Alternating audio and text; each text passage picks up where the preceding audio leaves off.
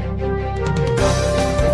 Olá, está no ar a edição desta quarta-feira do VotoCast, que você já sabe, é o podcast da Prefeitura de Votuporanga. Eu sou Fabiano Gonçalves e junto com o locutor Osmar Rocha, vamos informar o que é notícia aqui em Votu. Isso mesmo, Fabiano, hoje é quarta-feira, estamos no meio da semana e antes de começarmos nosso episódio, vale lembrar que amanhã, quinta-feira, a unidade de coleta de sangue Dr. Elcio Sanches Esteves estará recebendo doações no período da manhã, das 8 às 11 horas, lá na Avenida da Saudade, número 2000 603. Recado dado, vamos à primeira notícia do dia, que é sobre o mutirão Regulariza MEI.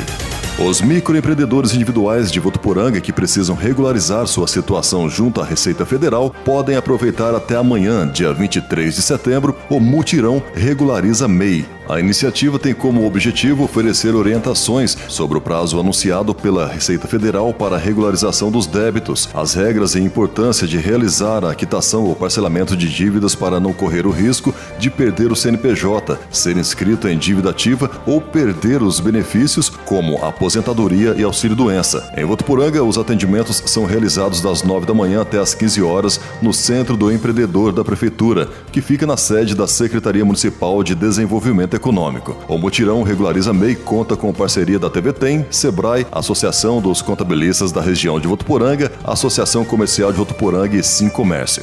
É isso, várias ações para os microempreendedores regularizarem sua situação. E seguindo o fluxo, vamos falar agora da Semana Nacional de Trânsito com Fabiano. Exatamente, Osmar. Sinal verde para a Secretaria de Trânsito, Transporte e Segurança, que continua realizando ações de conscientização durante essa semana.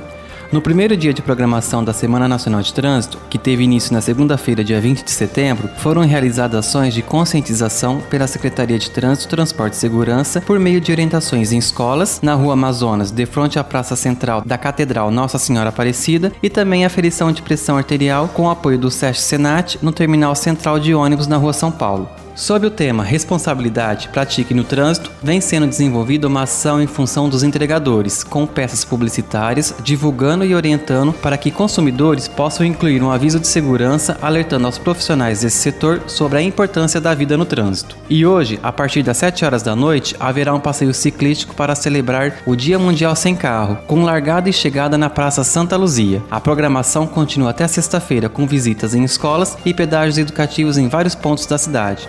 Pegando uma carona, vamos mudar de assunto e falar de esportes, com a retomada de algumas atividades. Quem entra em campo com mais informações é Osmar Rocha.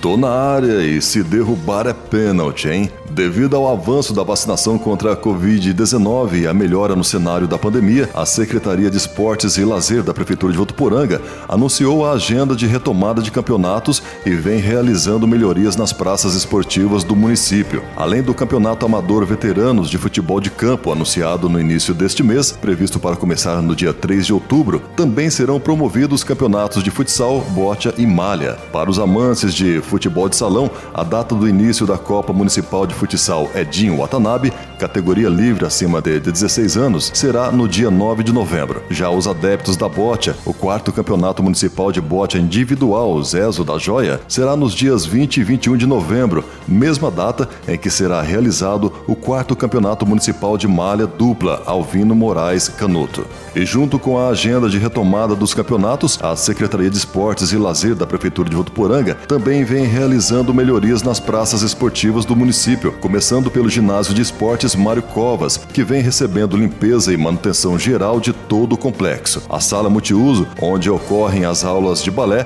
também receberá novo piso. Outras melhorias ainda estão previstas para a quadra, campo de futebol e campo de malha. Volto com você, Fabiano, para informar a última notícia desta quarta-feira, diretamente da Secretaria de Planejamento.